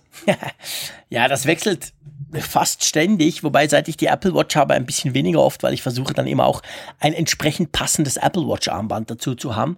Im Moment gerade, und dies tatsächlich für meine Verhältnisse schon lange, nämlich schon seit fast drei Monaten drauf, ich habe ich hab von Tech 21 nennt sich das. Das ist so eine Hülle, grundsätzlich eine Gummihülle mit schönen, relativ breiten Rändern. Hinten auch gummiert, äh, hat aber Löcher und man sieht vor allem durch. Ich habe ja ein goldiges iPhone 6s Plus und äh, ich fand es eigentlich immer schade, dass man den Rücken nicht sieht, weil das gefällt mir ganz gut, dieses Gold. Bei der sieht man das. Ähm, gibt's im Apple Store. Ich habe das in Zürich im Apple Store gefunden. Kostet irgendwie 24 Euro, also war noch relativ günstig. Äh, bin super zufrieden damit, weil sie wirklich sehr gut schützt. Andererseits ist, sind auch zum Beispiel all diese Ports genug ausgeschnitten. Ich habe so verschiedene Lightning-Kabel, zum Beispiel im Zug habe ich so ein 2 Meter Lightning-Kabel, weil der Stromanschluss manchmal nicht gleich um die Ecke ist. Finde ich super praktisch, aber es gibt gewisse Hüllen, die haben so eng ausgeschnittene Lightning-Ports, dass du dann so andere, die halt nicht ganz Apple sind, ähm, nicht reinkriegst oder so. Das klappt bei der alles. Also da bin ich sehr zufrieden. Was hast du im Moment? Ich habe die Lederhülle, die Standard-Lederhülle von Apple Okay. im Einsatz. Du hast auch ein Plus, oder? Ja, ja. Also ich, Ja. ich, ich mag sie einfach. Ich bin da wirklich auf den Geschmack gekommen. Ähm, ich hatte sie schon beim Sechser äh, im Ja. Einsatz da, und äh, habe dann auch beim großen Format gesagt, komm, die, die brauche ich. Einerseits, weil sie doch äh, relativ leicht ist und sie vor allem so schön griffig ist. Und sie ist Mhm. Ja. jetzt auch nicht so aggressiv so vom Aussehen her. Also ich, Aber weißt du, was lustig ist? Hm? Ich habe auch, ich habe hab mir die auch am Anfang geholt, weil ich finde eigentlich rein farblich gesehen die dunkelblaue, äh, natürlich auch die schwarze, ich finde die super schön. Auch so diesen Prozess des Leders, der ja dann nach so einer gewissen Zeit halt auch ein bisschen used, gebraucht aussieht, finde ich super. Aber ehrlich gesagt, mir ist sie zu schliffrig. Mhm. Ich finde, ich habe zu wenig, ich habe zu wenig äh, Grip, hätte ich fast gesagt. Also mir ist das Ding zu rutschig. Ich bin dann gewechselt auf die, auf die Kunststoffhüllen, auch aus dem Apple Store, also die offiziellen Apple-Kunststoffhüllen, die es ja auch in diversen Farben gibt. Die sind eigentlich super, die kleben schon fast richtig an der Hand, aber die sind natürlich qualitativ äh, deutlich, deutlich schlechter. Also es ist schade, ich habe zwei so Hüllen bei mir, aber jedes Mal, wenn ich sie wieder an, anpappe, denke ich, wow, das iPhone sieht super aus. Und dann nehme ich zwei, dreimal aus der Hosentasche und merke, uah, das Ding ist irgendwie, das hält mir zu wenig gut in der Hand. Hast du das nicht, das Problem? vielleicht habe ich einfach zu raue Hände. Vielleicht in der hohen Nordsee und in der salzigen Luft, genau. Da hält das Handy von selbst. Genau. Sehr schön. Das teste ich dann mal, wenn ich bei dir bin, Okay. wie das ist. Klasse. Ja, auf jeden Fall danke, Tobi, für diesen äh, Vorschlag. Wir werden das verlinken. Sieht wirklich klasse aus, ist aber leider auch klasse teuer. Aber mal gucken. Der Dennis hat uns äh, eine ziemlich lange E-Mail geschrieben und zwar ging es da um die Bluetooth-Kopfhörer. Wir haben ja letztes Mal über Bluetooth-Kopfhörer gesprochen, über eben, dass äh, dann quasi das, äh, der Klinkenanschluss verschwindet. Ich habe dann noch so ein bisschen geklönt über meine ähm, Powerbeats, die so nur so halb gut funktionieren. Ähm, ich lese das mal vor. Ich möchte mich diesmal zum Thema Bluetooth-Kopfhörer äußern.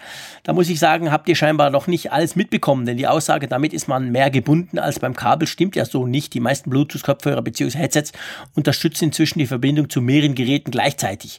Höre ich also unterwegs mit dem iPhone euren Podcast und möchte daheim zum Beispiel auf mein Apple TV switchen, lasse ich das Apple TV einfach eine Verbindung herstellen. Sobald ich auf den Apple TV einen Film, Podcast oder Musik starte, wird die Wiedergabe auf dem iPhone unterbrochen. Die Verbindung trennen kann ich ganz leicht durch kurzes Ausschalten der Kopfhörer. Bei meinem JBL-Kopfhörer ist es so, dass sie sich beim Einschalten automatisch mit dem Gerät verbinden, mit dem ich zuletzt manuell eine Verbindung hergestellt habe. Ähm, Tobi, äh, Quatsch, Dennis, sorry, ähm, hast du natürlich völlig recht. Das stimmt, das geht. Ich habe es einfach noch nicht ausprobiert, weil selbst dieser relativ easy Kopplungsprozess, den fand ich irgendwie zu kompliziert. Aber ich habe mir, als ich deine E-Mail gelesen habe, dachte ich eigentlich, hey du Idiot, stimmt, hast ja recht, Mensch. Also nicht du Idiot, Dennis, sondern ich. Hätte ich ja mal drauf kommen können. Ich werde das mal ausprobieren mit meinem Android-Smartphone, weil bei mir ging es ja darum, dass ich sowohl auf Android wie eben auf meinem iPhone ab und zu höre und eben die beiden eigentlich dann jeweils haben möchte, gekoppelt. Das klappt natürlich ganz gut. Und er schreibt auch noch zum Akkuproblem, also im Sinn von, ja, der ist ja dann immer leer, da hatten wir auch drüber diskutiert, sagt er, auf iPhone und iPad wird bei vielen Bluetooth-Geräten eine kleine Batterie neben dem Bluetooth-Symbol angezeigt. Bei meinen JBL-Hörern ist das so, das stimmt schon, da hast du recht. Also ist bei mir auch so, ich habe das auch sogar in der, in der, in der ähm, Notification Bar, also in der Liste drin. Da sehe ich dann mein iPhone, meine Apple Watch und eben zum Beispiel meine, meine Beats ähm, Kopfhörer. Das klappt schon ganz gut, aber ich lege sie dann halt mit 30 Prozent zur Seite, lasse sie ein paar Tage liegen, gehe dann Fahrrad fahren und merke irgendwann, sie sind leer. Das ist, man müsste sie quasi jeden Tag irgendwie laden, oder wie siehst du das? Ja, das ist genau das Problem. Man braucht halt Disziplin und die, wir, wir kommen ja von den Klinkensteckern, die waren in der Beziehung ja worry-free, also ähm, die, die braucht ich nicht laden, die brauche ich nur anstecken. Und da, ich sag mal, da liegt die Krux, da, da ist, das, das ist genau der gleiche Punkt wie mit dem mobilen Bezahlen. Ähm, Es muss, finde ich, damit man es als Innovation wahrnimmt, eine zeitliche Verbesserung da sein. Und Ja. klar, es geht mit den Bluetooth-Kopfhörern alles einleuchtend, alles richtige Argumente. Wir haben das vielleicht auch ein bisschen, ähm, ich möchte jetzt nicht sagen falsch dargestellt, aber wir waren da vielleicht, äh, haben bisschen einiges salopp. übergangen, genau. Ähm, gleichzeitig ist es aber immer noch so, auch wenn ich das lese, es ist immer noch umständlicher als mit dem Klinkenstecker. Und Mhm. das ist wie mit diesen Bezahl-Apps im Einzelhandel gegenüber Apple Pay. Apple Pay hat eben den Vorteil gegenüber der Kartenzahlung, dass es noch eine Ecke schneller ist als die Kartenzahlung. Und das haben viele dieser Apps, die es dann da gibt, zum Beispiel nicht. Und die sind trotzdem gut. Also die, die sind nicht schlecht programmiert. Das, das ist einfach so der Punkt. Und da, glaube ich, gibt es immer noch Vorbehalte bei Bluetooth, wobei natürlich auch eben Vorteile dem gegenüberstehen. Klar. Vielleicht noch ein ganz kleiner Link, der hier ganz gut ranpasst. Ich hatte ja gesagt, dass ich mit meinen Powerbeats äh, von, von, von Beats mit meinen Powerbeats Wireless Kopfhörern nur so halb zufrieden bin, weil es ab und zu geknackt hat und ab und zu eine Sekunde oder zwei rausfiel. Mir hat dann heute der Patrick Heini ähm, auf Twitter einen Link geschickt und hat gesagt, hey, hast du, also beziehungsweise er hat mir geschrieben, hast du schon mal probiert, eine neue Firmware aufzuspielen. Und es ist ganz witzig. Ich bin ja immer der, der sagt, hey, gebt alle meine IP-Adresse und da bin ich happy damit, egal was es ist. Und äh, ich wäre überhaupt nie auf die Idee gekommen, meine Kopfhörer aktuali zu aktualisieren. Weil, ja, wie gesagt, bei den Apple-Kopfhörern, die du einfach einsteckst am Kabel, musste das nicht. Er hat mir dann sogar noch einen Link geschickt. Patrick, vielen Dank. Ich habe den ausprobiert. Es gab tatsächlich eine neue Firmware. Es ging super smooth über den Browser auf Mac, wurden die dann aktualisiert. Ich habe sie per Kabel einfach angehängt. Ähm, ich werde jetzt mal schauen. Ich hatte schon den Eindruck mit iOS 10 Beta 3 von vorletzter Woche, das sei schon deutlich besser geworden. Aber jetzt vielleicht noch besser. Also einfach an der Stelle mal vielen herzlichen Dank für diesen Link. Also ihr könnt uns immer gerne, wenn wir Quatsch erzählen oder wenn wir Sachen vergessen oder eben wenn wir Sachen selber nicht wissen, dürft ihr uns natürlich gerne direkt ansprechen. Und wenn es dann sogar noch so eine tolle Lösung ist wie beim Patrick, dann einfach herzlichen Dank. Ich dachte, das passt hier gleich hin, darum sage ich das gleich. Perfekt. Ich mache mal weiter mit Christian. Klar. Christian hat uns eine E-Mail geschrieben. Ähm, er hört seit kurzem unseren Podcast und hat auch schon einige ältere Folgen nachgeholt. Und äh, er bezieht sich nochmal auf das Thema, Jean-Claude sagt das Wort mit SCH. das ich, glaube ich, heute schon viermal gesagt habe, genau. genau. Und er wollte uns nur sagen, dass er das jetzt nicht schlimm findet. Im Gegenteil, für ihn ist das authentisch, wenn man das in der Situation sagt. Und für jeden, der sich daran stört, gibt es immer auch jemanden, der das okay findet. okay, und du siehst, bei mir ist es eine reine Frage der Emotion. Wenn die Emotionen ein bisschen hochgehen, ganz klein wenig, dann kommt das Wort auch gerne mal. Und ich sage das ja nicht, um euch irgendwie vor den Kopf zu stoßen, sondern ich sage das vor allem, um zu halt zu, zu sagen, was ich von etwas halte, in, in aller krassesten Form. Und ich bin immer gerne dafür, dass man sagt, was Sache ist. Und darum ähm, sage ich das auch ab und zu, auch wenn ich mir vorgenommen habe, es weniger zu sagen. Ähm, ja, auf jeden Fall, Christian, danke für, de für deinen Input. Ich werde das von dem her nicht irgendwie ändern oder jetzt mehr sagen, aber es wird mir na, wahrscheinlich ab und zu trotzdem noch rausrutschen. Der Thorsten hat uns auch noch eine E-Mail geschrieben ähm, und zwar schreibt er, äh, ich studiere Informatik, bin auf der Suche nach einem geeigneten Laptop zum Programmieren auf mehreren Sprachen, C, Java etc. Derzeit sind bei mir in der engeren Auswahl das MacBook Pro 13 und das MacBook 12 Zoll. Was haltet ihr von der Auswahl und was könntet ihr mir empfehlen? Derzeit benutze ich einen Windows-PC und werde ihn weiterhin mitbenutzen. Ja, das ist eine Frage, eigentlich spannend. Äh, Malte, man könnte eigentlich sagen, das ist die Frage der Fragen, oder? Ja. Die kriege ich gefühlt dreimal am Tag gestellt. Heute zum Beispiel gab es eine Riesendiskussion, da hat mich irgendeiner auf Twitter angehauen, hat noch ein paar andere Blogger und Techies reingenommen und da ging das da hin und her und hin und her. Ähm, es, es ist lustigerweise immer genau diese Frage. Also entweder das MacBook Pro 13, so richtig Power, oder das kleine, neue, super sch flache, schlanke MacBook. Das MacBook Air ist praktisch nie in der Auswahl drin, lustigerweise, was wieder beweisen würde, was wir vorhin gesagt haben, dass das Ding irgendwie aus der Zeit gefallen ist. Tja, was würdest du denn sagen? Ich würde sagen, oder ich würde fragen, wie viele Anschlüsse möchtest du haben? Und ich, da, daran, glaube ich, kann man schon so ein bisschen was festmachen. Ähm, das, ja. das MacBook äh, 12 Zoll kommt ja nur mit diesem USB-C und äh, man muss dann letzten Endes, wenn man jetzt viele Sachen anschließen will, muss man so eine Art Hub dann da dran haben. Ähm, das MacBook Pro 13 Zoll bietet da eben eben noch einiges mehr und es gibt ja sehr unterschiedliche Typen von Notebook-Nutzern. Es gibt die einen, die nutzen das Gerät sozusagen wie es ist die arbeiten mit dem Trackpad, die, die nutzen das eingebaute Display. Und es gibt eben auch viele, ja, die machen daraus so eine Art Desktop-Computer, den sie dann eben auch mobil nutzen können. Das heißt, sie schließen bei jeder Gelegenheit zu Hause ein großes Display an, sie haben ihre Zusatztastatur, ihre, ihre Zusatzmaus dran. Und ich glaube, dann ist eigentlich das MacBook Pro schon die bessere Wahl, während das MacBook 12, das ist halt eben wirklich so, ich nutze es, wie es ist, dann, dann ist mhm. es wirklich optimal. Dann ähm, habe ich damit, dann, dann ärgere ich mich auch nicht über die fehlenden Anschlüsse. Das ist so meine persönliche Meinung. Mhm. Sehe ich genau gleich, weil vom Speed her muss man ganz klar sagen, ich habe gerade letzte Woche einen Menschen getroffen, der ähm, hat mir gezeigt, zuerst erklärt und dann habe ich ihn ausgelacht, habe gesagt, ja, ja, kann jeder erzählen. Dann hat mich aber gezeigt, der hat mit Final Cut Pro Videoschnitt gemacht auf ein MacBook also auf dem kleinen, leichten Ding. Äh, Full HD, das hat wirklich erstaunlich gut funktioniert. Eigentlich hat es perfekt funktioniert. Nicht unbedingt 4K, aber er sagt sogar, das hätte er schon mal ausprobiert, da braucht man aber ein bisschen mehr Zeit. Also powermäßig sollte man das kleine MacBook vor allem seit diesem Jahr, seit dem Update, auf gar keinen Fall unterschätzen. Das Ding ist inzwischen wirklich sehr, sehr schnell. Ähm, und für zum Programmieren ist es sowieso schnell genug. Das ist definitiv kein Problem. Da wirst du keine, keine Mühe haben mit. Das MacBook kann wirklich fast alles. Und da stellt sich dann genau die Frage, willst du ganz viele Anschlüsse, willst du noch ein Screen dranhängen etc. Dann hast du eben halt mit diesem USB Type-C noch ein bisschen ein Problem. Wobei auch da gibt es inzwischen ganz schicke Docking Stations, die dann hinten quasi die Anschlüsse sonst bieten. Ähm, also ich würde auch so einfach aus dem Bauch raus merke ich auch bei mir selber, dass ich immer je länger, je mehr fast ein bisschen zu diesem neuen MacBook tendiere, weil ich auch merke, dass zum Beispiel für das, was ich mache, wenn ich on the road bin, ich habe ja zu Hause diesen iMac 5K, von dem her, wenn ich wirklich Power brauche, habe ich den ja, dass mir selbst das MacBook Pro 13 Zoll, ich liebe es zwar, es ist ein geniales Gerät, ich habe ja vom Arbeitgeber jetzt auch gerade noch mal eins gekriegt, der ganz neuesten Generation, ist super fast, super schnell, alles ganz toll, aber so viel Power brauche ich selten wirklich unterwegs und was ich fast mehr brauchen würde, ist wirklich das das, das fehlende Gewicht, also quasi, das ist eben, das ist halt wirklich wie ein iPad. Das ist super, super leicht, das kleine MacBook. Von dem her ist, hast du es gut gesagt, Malte. Wenn du Anschlüsse willst, sieht es anders aus, aber ich würde jetzt so aus dem Bauch raus bei deinen Anforderungen, ähm, lieber Thorsten, würde ich jetzt sagen, schau dir mal das MacBook an. Probier es vor allem aus. Geh mal in, Mac, in, in den Apple Store, und dann tipp ein bisschen drauf rum. Die Tastatur, da musst du dich ein bisschen dran gewöhnen. Die ist anders, als, als wir uns gewöhnt sind. Es gibt Leute, die das, die das, die mit dem nicht so zurechtkommen. Die allermeisten finden es eigentlich cool, aber teste das mal. Nimm die beiden Dinger nebeneinander, spiel mal ein bisschen rum. Aber ich habe eigentlich das Gefühl, das MacBook würde reichen, oder? Ja, ich denke auch. Er hat dann noch eine zweite Frage und zwar schreibt er, wird es ein iPad Pro 7,9? Also okay, 7 Zoll geben oder eher ein iPad Mini 5 ohne Apple Pencil Support? Also die Idee dahinter wird es quasi ein iPad Mini Pro geben. Denke ich nicht, oder? Ja, es ist die spannende Frage, wie es überhaupt mit dem iPad Mini weitergeht.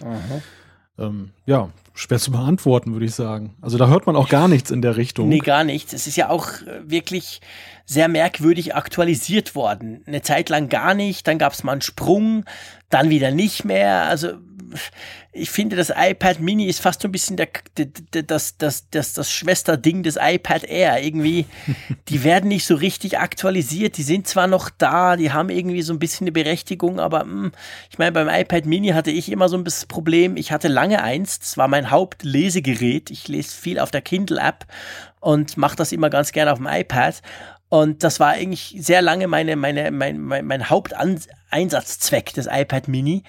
Aber als dann letztes Jahr, also vorletztes Jahr, Entschuldigung, vor eineinhalb Jahren, das ähm, iPhone 6 Plus kam, welches mit 5,5 Zoll ja nicht mehr so arg weit von den 7 Zoll des iPad Mini weg ist, habe ich gemerkt, von dem Moment an ist bei mir das iPad Mini in der Schublade verschwunden und ganz ehrlich gesagt, seit da nie mehr hervorgeholt worden. Hm.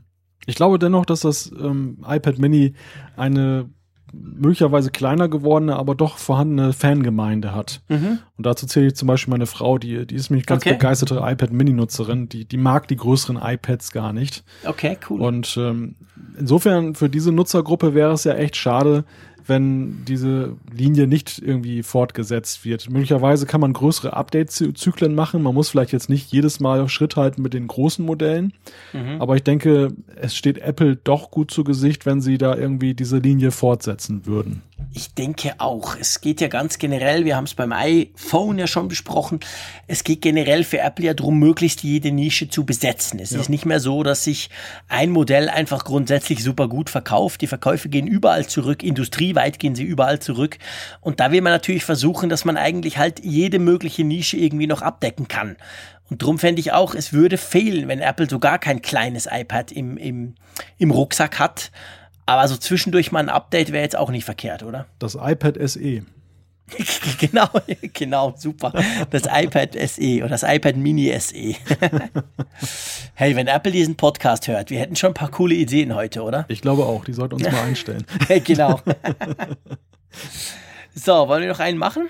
Ja, äh, Ich denke mal, einen kriegen wir noch rein. Einen kriegen wir noch rein, der Jan. Schieß mal los. Der Jan hat uns geschrieben mit einer Frage, wenn man auf äh, OS X den Standardbrowser oder das Mail-Programm ändern will, muss man das ja über Safari oder die Mail-App machen.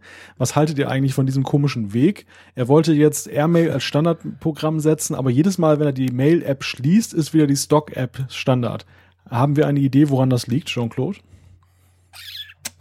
Also vielleicht zuerst zum Workflow, da gebe ich dir recht, der Workflow ist so ein bisschen merkwürdig, dass man quasi den Standard-Browser öffnen muss und dem Standard-Browser dann sagen, dass ein anderer Browser Standard ist. Ähm, wenn man das quasi nachträglich äh, und nicht beim ersten Start des Browsers ähm, so machen möchte. Mit dem E-Mail-Programm, ganz ehrlich gesagt, hat das bei mir immer ganz gut geklappt, inklusive Airmail. Also ich hatte schon Airmail, ich hatte Mail-Pilot, ich habe so verschiedene ähm, äh, Mail-Programme schon mal ausprobiert und das hat eigentlich dann immer ganz gut geklappt. Ich hatte dieses Phänomen noch nie. Hattest du das schon mal? Kann ich mich jetzt auch nicht dran erinnern. Ich denke gerade nur, das wäre eigentlich eine schöne Frage für unsere Apfelexperten. Genau, genau. Mal gucken, ob wir das darüber migrieren können. Aber ich denke, das ist eine Frage, die jetzt, die geben wir jetzt klassischerweise mal weiter an unsere Apfelexperten und lassen sie dort beantworten. Äh, nee, also ich, ich kann dir das gerade nicht sagen, Jan. Das Problem hatte ich eigentlich so nie. Das hat immer geklappt. Wenn ich es einmal umgestellt habe, war es dann auch entsprechend umgestellt. Jetzt weiß ich nicht, ob du dazwischen dann doch mal wieder die normale App öffnest, weil die merkt dann, wenn sie nicht mehr Standard ist und, und meldet sich dann gleich und sagt, hey, willst du mich nicht wieder Standard machen? Da hat man natürlich relativ schnell drauf geklickt, aber das möchte ich dir gar nicht unterstellen. Drum von dem her ab in die Ecke Experten, oder Malte? Genau. Ja, apropos Experten, ich weiß nicht, wie du siehst. Ähm, ich bin schon relativ müde, ist vor allem auch wahnsinnig heiß bei uns wieder, um doch am Schluss noch aufs Wetter zu, zu sprechen zu kommen. Ähm, ich würde sagen, wir beschließen für heute, oder? Wir haben ja noch ein paar Seiten für die nächsten Male, selbst wenn Apple jetzt gar nichts mehr tut in den nächsten Wochen. Ich glaube, wir können einen harten Winter auch noch durchstehen mit den vielen Zuschriften. genau. Wir wollen es nicht hoffen, dass der schon anfängt, aber ähm, es ist tatsächlich so. Wobei, wir dürfen natürlich nicht vergessen, so als Ausblick, äh, wir lehnen uns ja nicht extrem weit aus dem Fenster, wenn wir sagen, dass im September dann wieder iPhone-Zeit ist, wenn dann das neue iPhone äh, präsentiert wird. Demzufolge ist es gut möglich, dass wir in den nächsten Tagen oder Wochen auch wieder neue zusätzliche Leaks sehen werden. Das ein oder andere Bild, das ein oder andere Modell vielleicht von der äh, sprichwörtlichen Förderband in China fällt. Von dem her gibt es auch spannende Themen weiterhin, aber wie gesagt, wir haben noch einen tollen Rucksack Feedback und ich denke, ihr schreibt uns ja auch weiterhin Feedback. Super Sache, vielen Dank. Ich von meiner Seite bedanke mich, dass ihr uns auch in Apfelfunk 20 wieder zugehört habt. Finde ich super. Ich freue mich auf die nächste Ausgabe, welche natürlich in einer Woche wieder kommt. Und von meiner Seite aus Bern sage ich einfach mal Tschüss. Ja, auch von meiner Seite herzlichen Dank und bis zum nächsten Mal.